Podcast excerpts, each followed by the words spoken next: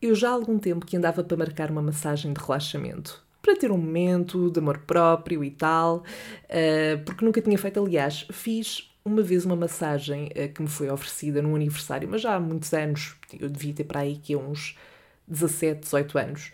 Um, e na altura já tinha gostado, não é? Mas depois surgiram outras ocasiões em que eu pensei, ok, está na altura se calhar fazer outra massagem, também é importante para o corpo e etc.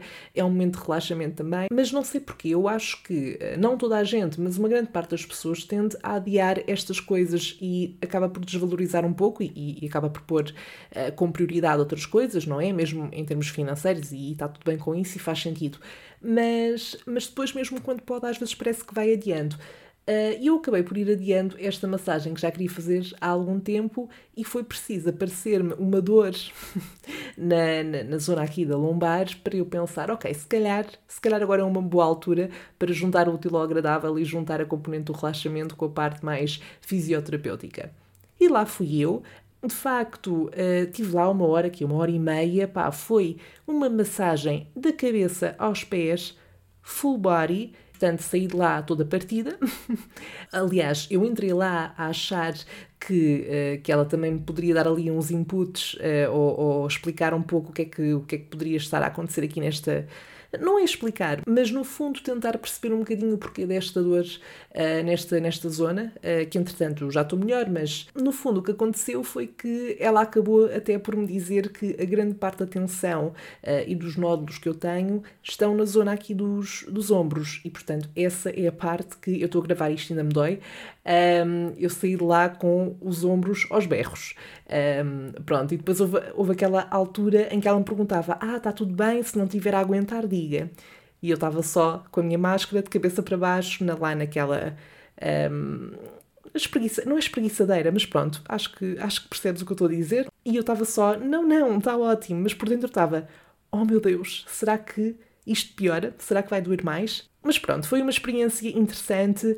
Também havia aquela música, aquela música muito tipo de vibes de yoga e tal. Ela, por acaso, até foi falando bastante comigo ao longo da massagem. E depois, uma coisa que eu achei graça é que aquilo estava no Spotify, mas claramente a senhora não tem o Spotify Premium. Portanto, a cada passo estava, estava eu ali a receber a minha massagem e começava um anúncio do Spotify.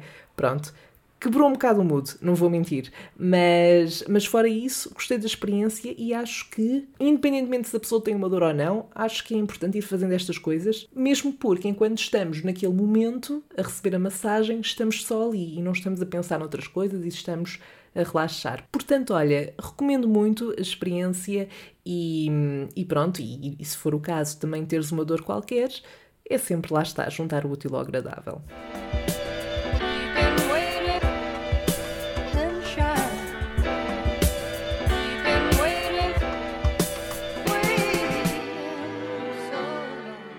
Alô, Sherry, espero que esteja tudo bem desse lado. Bom, uh, eu nem. eu nem acredito que vou fazer este episódio sabendo que ele nunca mais vai sair da internet.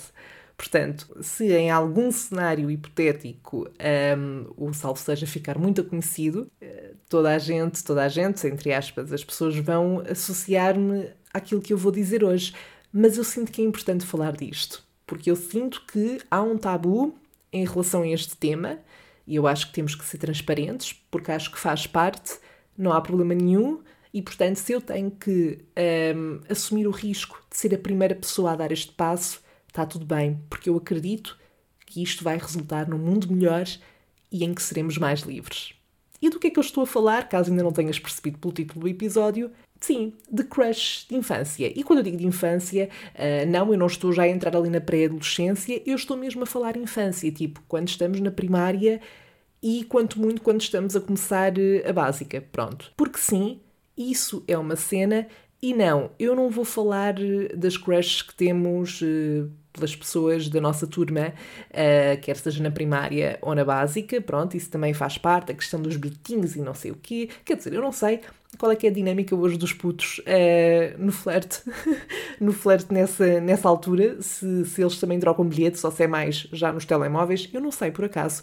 Se por acaso tiverem essa noção, partilhem comigo. Agora estou curiosa. Como é que os miúdos namoricam hoje em dia? Epá, eu estou a dizer isto, parece que sou muito velha. Calma, só vou fazer 26. Se ainda estou a tentar digerir essa informação, sim, mas ainda sou um feto. Agora, o que eu quero vir falar aqui hoje são daquelas crushes que nem sempre são por pessoas.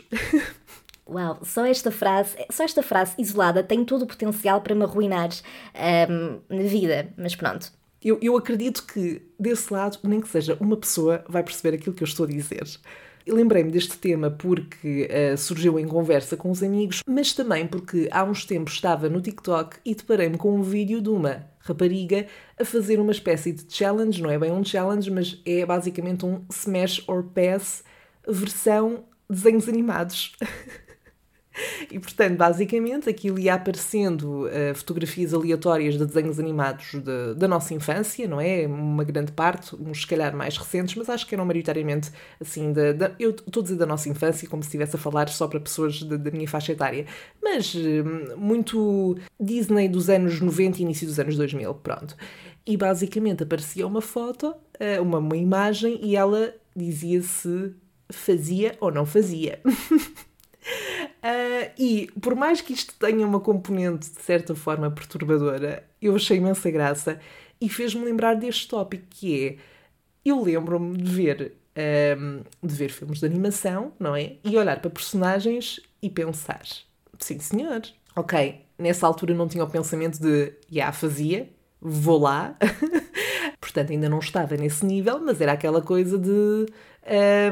Ah pá, não sei, não sei explicar. É uma coisa muito inocente de olhar para o desenho animado e achar, achar cute, achar giro, achar fofo. E pronto, eu tive as minhas crushes de infância. Uh, spoiler alert, e, e, aqui um disclaimer no fundo, não foram só por desenhos animados, ok? Uh, tive as minhas crushes dos morangos com açúcar, tive um, sei lá, tive, tive das, das, boys band, obviamente, mas já posso desenvolver isso mais à frente. Mas a verdade é que eu acho que o verdadeiro tabu aqui é uh, esta questão. Quer dizer, eu estou a dizer que a tabu vai na volta, sou só mesmo eu que sinto isto. Uh, mas uh, é o sentirmos isso, termos essa crushzinha uh, super, super platónica por desenhos animados. Um dos filmes que eu mais vi uh, na, minha, na minha infância foi O Rei Leão. e no Rei Leão 2 uh, eh, há um leão que é o Kovu. E eu sempre achei o Kovu fofo. Ok, é um leão, mas vamos ter. Uau, eu, eu nem sei onde é que este episódio vai parar, na verdade. Mas, uh, ok, é um leão, mas se, se, não sabes sequer de que personagem é que eu estou a falar, por favor faz uma pausa e vai procurar imagens e depois regressa, porque é um leão que é cute. Ele tem, além de que os desenhos animados, e sobretudo eu acho que ainda mais nessa altura, a forma como eram desenhados, eles eram muito expressivos e eu acho que puxavam ali características até de características humanas. Um, e eu acho que isso acentuava essa, essa componente. Uh, portanto, sim, eu tinha crush num leão, num desenho animado de um leão. Depois lembro-me de ter, por exemplo, uh, já numa versão humana, mas estilo desenho animado, no Príncipe Eric, da Pequena Sereia, uh, mas até achava o Peter Pan fofo, não vou mentir. He's cute. Mas imaginem, pronto, se calhar na altura era mais o meu estilo, hoje em dia já é muito novo para mim. Não que hoje em dia olhe, por exemplo, para o Kovu e pense, sim senhor, mas um Eric, da Pequena Sereia, que é o príncipe, eu consigo imaginá-lo enquanto pessoa na vida real e, olha, olha que sim senhor. Bom, além disto, uh, uma das coisas que eu também mais via quando era, quando era criança, ele é, e ali até, mesmo na, quando estava na básica, uh, que ainda era criança, não é? Portanto, essa altura ainda não conta como eu, eu nem sei se no nono ano já conta como pré-adolescência, não sei. Mas era anime. Eu já vi pessoas dizerem anime de diferentes formas, desculpem, comunidade que, vê estes conteúdos, se eu não estiver a dizer bem, mas pronto, para mim sempre ouvi anime e sempre disse anime, portanto. E no canal Panda, por exemplo, davam, davam muitos, muitos desenhos animados uh, anime. E pá, eu lembro-me que havia um que eu adorava, eu tenho uma cena com sereias, pronto. A Pequena Sereia influenciou bem aqui a, a minha vibe da, da, infância. E havia uns desenhos animados, um, um, um anime que era um, Mermaid Melody. Acho que era isso. Eu não sei qual é era a tradução para português, eu, eu nem sei se tinha, uh, porque eu lembro-me sempre de associar o, o, nome original, Mermaid Melody. Eu adorava aquilo, adorava. Eu lembro-me, por acaso, é uma memória bonita que eu tenho um, e, que, e que me deixa. É daquelas coisas que nós nos lembramos e ficamos felizes. Um, que era chegar a casa, ou eu lembro-me que tinha aulas quando estava na básica, era sempre, eu sempre fui da parte da tarde, uh, nunca tive aulas no período da manhã. E lembro-me que antes de ir para a escola, eu também, como, era, como a escola era aqui perto, eu almoçava sempre em casa, não é? E calhava na hora que passava a Mermaid Melody no canal Panda. E eu adorava aquilo, às vezes até ficava triste quando acabava porque eu queria mais. Pronto, e havia um dos rapazes uh, desse anime Uh, que acho que era depois, depois era um namorado da, da sereia principal. Eu também vou logo para os protagonistas, não sei se vocês estão a sentir. Pronto. um, que era, eu não me lembro do nome, por acaso nomes não tenho, não, não, não me consigo recordar agora, mas que eu pensava, damn! Não, eu não pensava damn, isso é um pensamento que eu tenho agora quando olho para alguém, mas ficava, ou seja, achava o giro uh, e achava, ok, se eu fosse um anime, se eu fosse um desenho animado, uma personagem desta, desta série, desta, sim, desta série infantil, um, será que posso considerar série infantil? Sim, aquilo era, aquilo era direcionado a um público jovem e era de facto infantil, mas pronto. Eu iria gostar dele, iria, não sei, ia ter uma crush, certamente. Ou seja, resumindo e baralhando, no fundo, trata-se de ter estas crushes por personagens um, que, que, são fictícias e, neste caso uh, em específico, que são desenhos animados e, portanto, não são de todo reais, uh, não são pessoas na vida real, atores, não, mas que, opa, achávamos fofos, tínhamos aquela, tínhamos aquela crushzinha e pensávamos, ok, se eu fosse um desenho animado, eu namorava com este desenho animado. Se ele quisesse namorar comigo, claro. E pronto. Eu espero que isto genuinamente não seja um sinal de demência da minha parte. Por favor, se sentes o mesmo, partilha comigo, não me deixes sozinha nisto. Mas eu acho que acaba por ser a mesma lógica de lá está, eu tinha as minhas crushes em boys bands, não é? Num elemento de, das boys bands. Eu lembro-me que um, ouvia, a primeira boys band que eu ouvia mais eram os Blue, uh, além dos Backstreet Boys e do, dos N5, mas sobretudo os Blue. E eu lembro-me uh, de ter um CD deles e tudo, e estava sempre a ouvir. Uh, e eu já não me lembro quantos é, que eles, quantos é que eles são, ao certo, mas havia um que eu achava super giro. Era, acho que era o Moreno, ou mais Moreno.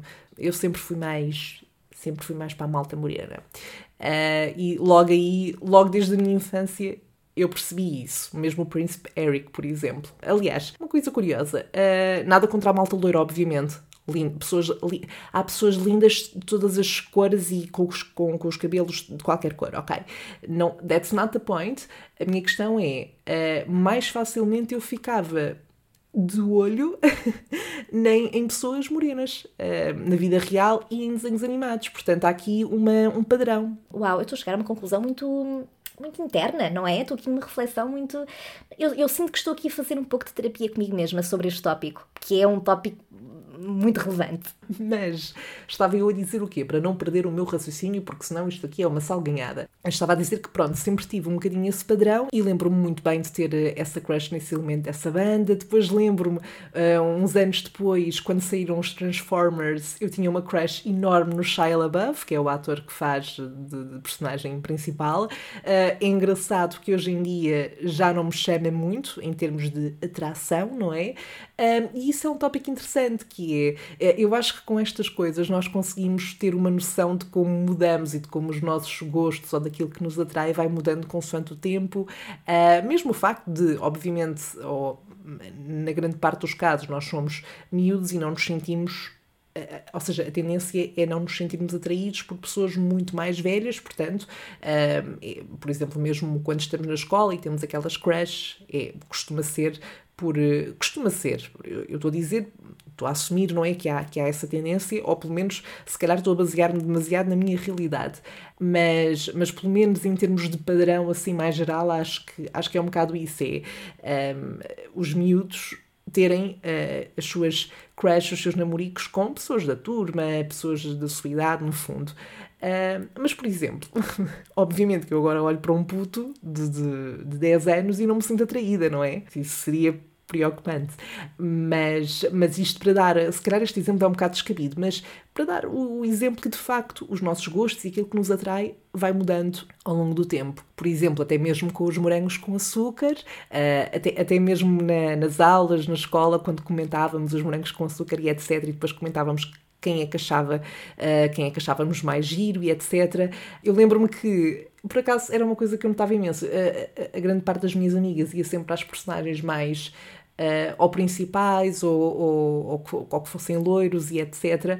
Uh, e eu era mais para personagens que às vezes nem sequer estavam tão destacadas na série ou que eram morenas, lá está. Mas bom, era essencialmente isto que eu queria refletir aqui hoje que mais uma vez é um tópico extremamente relevante e interessante, que é, é só isso que eu trago aqui, como já pudeste reparar nos outros episódios, não é? Temas muito cruciais para a atualidade.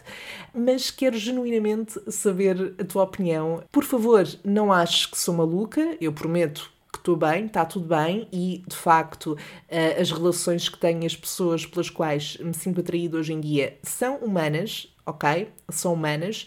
Uh, mas, epá, vamos só concordar que o Kovu, aquilo é um senhor leão.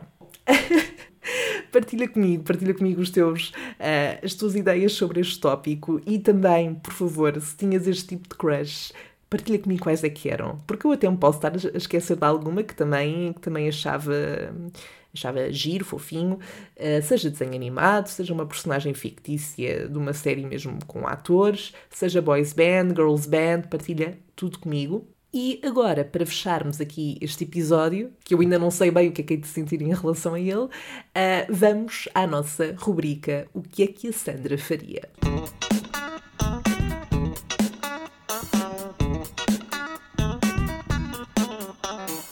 Então, o dilema para este episódio chega da Elsa Mendes, que pergunta o que é que a Sandra faria se encontrasse uma grande mala cheia de dinheiro. Ai, Elsa, olha, o que é que eu faria? Eu, a primeira coisa que eu te posso dizer é que eu chorava de felicidade. Eu sei que temos que olhar para a vida como, ok, o dinheiro não é tudo e há outras coisas mas o dinheiro é bem importante, malta. E grande parte das coisas que eu quero fazer e que me fazem feliz e me estimulam e completam um, precisam de dinheiro. Portanto, tudo isto é uma, uma bola de neve, não é? Uh, por isso, ficaria muito feliz. Depois acho que teria uma reação tipo, ok, e agora? Porquê? Porque eu não estou habituada a ter assim tanto dinheiro.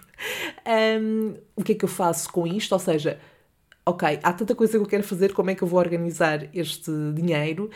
E, e, lá está, depois em função disso teria que decidir o que é que faria mais sentido fazer nessa altura. Mas se fosse agora, um, eu acho que dependendo do, mon do montante, não é? Uma das coisas que eu mais quero é uh, sair de casa, ter a minha casa e, portanto, provavelmente aproveitaria esse dinheiro para investir nisso. Mas, se possível, além disso, queria pegar em mim, pegar nas malas e ir fazer uma viagem, tipo, sozinha, num país que me desafiasse, que fosse com uma cultura completamente diferente e, no fundo, sair do meu contexto, porque é das coisas que eu mais quero fazer e. Nos últimos dias, então, tenho pensado imenso nisso. Um, sempre que vejo uma pessoa a viajar, aliás, eu sou esta pessoa. No outro dia comentava com uma amiga minha que eu sempre que viajo no último dia, ou mesmo quando estou a entrar no avião para voltar, eu fico deprimida, não é? Fico triste, eu já estou a pensar na próxima, quando é que eu vou viajar outra vez. Portanto, uh, nos últimos dias tenho então sentido ainda mais vontade de voltar a viajar. Uh, o único problema é que preciso de férias para o fazer. Um, e, e pronto, dinheiro, mas neste momento até mais as férias, mais tempo para o fazer. Portanto, sim, eu acho que eram estas as duas opções. Portanto, investir na minha casita e, se possível, fazer uma viagem. Bom, se fosse muito, muito, muito, muito mais dinheiro, eu acho que, conhecendo-me como eu me conheço, teria que pôr uma parte numa conta poupança e depois decidir, ok, o que é que eu. ou guardá-lo até, até efetivamente precisar dele, ou então ganhar tempo a perceber o que é que eu vou fazer com ele, porque lá está. Eu sinto que não ia querer gastar só por gastar. Por isso, para mim, as coisas têm que ser bem pensadas para uh, render da forma certa. Mas pronto, acho que seria isto que a Sandra faria. Diz-me do teu lado o que é que farias se isto acontecesse. E, já agora, caso já tenha acontecido, se já te aconteceu, uau! Eu quero mesmo saber, porque uma coisa é imaginar como é que nós nos. Uh, como é que reagiríamos, outra coisa é a pessoa ter passado por isso. Portanto, partilha comigo. Uh, caso tenhas, uh, sei lá, ganho Euro Milhões, por exemplo, ou um prémio do Totoloto, ou outra coisa, outro prémio qualquer. Um, se não, se estás no mesmo barco que eu, também está tudo bem. Um dia chegará a nossa vez. É, é acreditar, é lidar e, e pronto, há de acontecer. Bom, Sherry, é tudo por agora. Aparentemente este episódio aconteceu mesmo. Espero que não estejas traumatizado ou traumatizada. Partilha comigo o que é que, quais é que são as tuas ideias sobre este episódio. Podes fazê-lo através das redes sociais do Salve Seja, tanto no Instagram como no Facebook. Basta procurar por Salve Seja Podcast e uh, envia também por lá os teus dilemas para que eu responda no próximo episódio. Já sabes que podes enviar tanto pelas uh, eh, DMs, por mensagem de texto ou mesmo por mensagem de áudio. Eu adoro ouvir as vossas vozes, portanto, sem medos, vamos a isso. Entretanto, tenha uma boa semana. Nós encontramos-nos na nossa próxima conversa de café. Até lá, bye!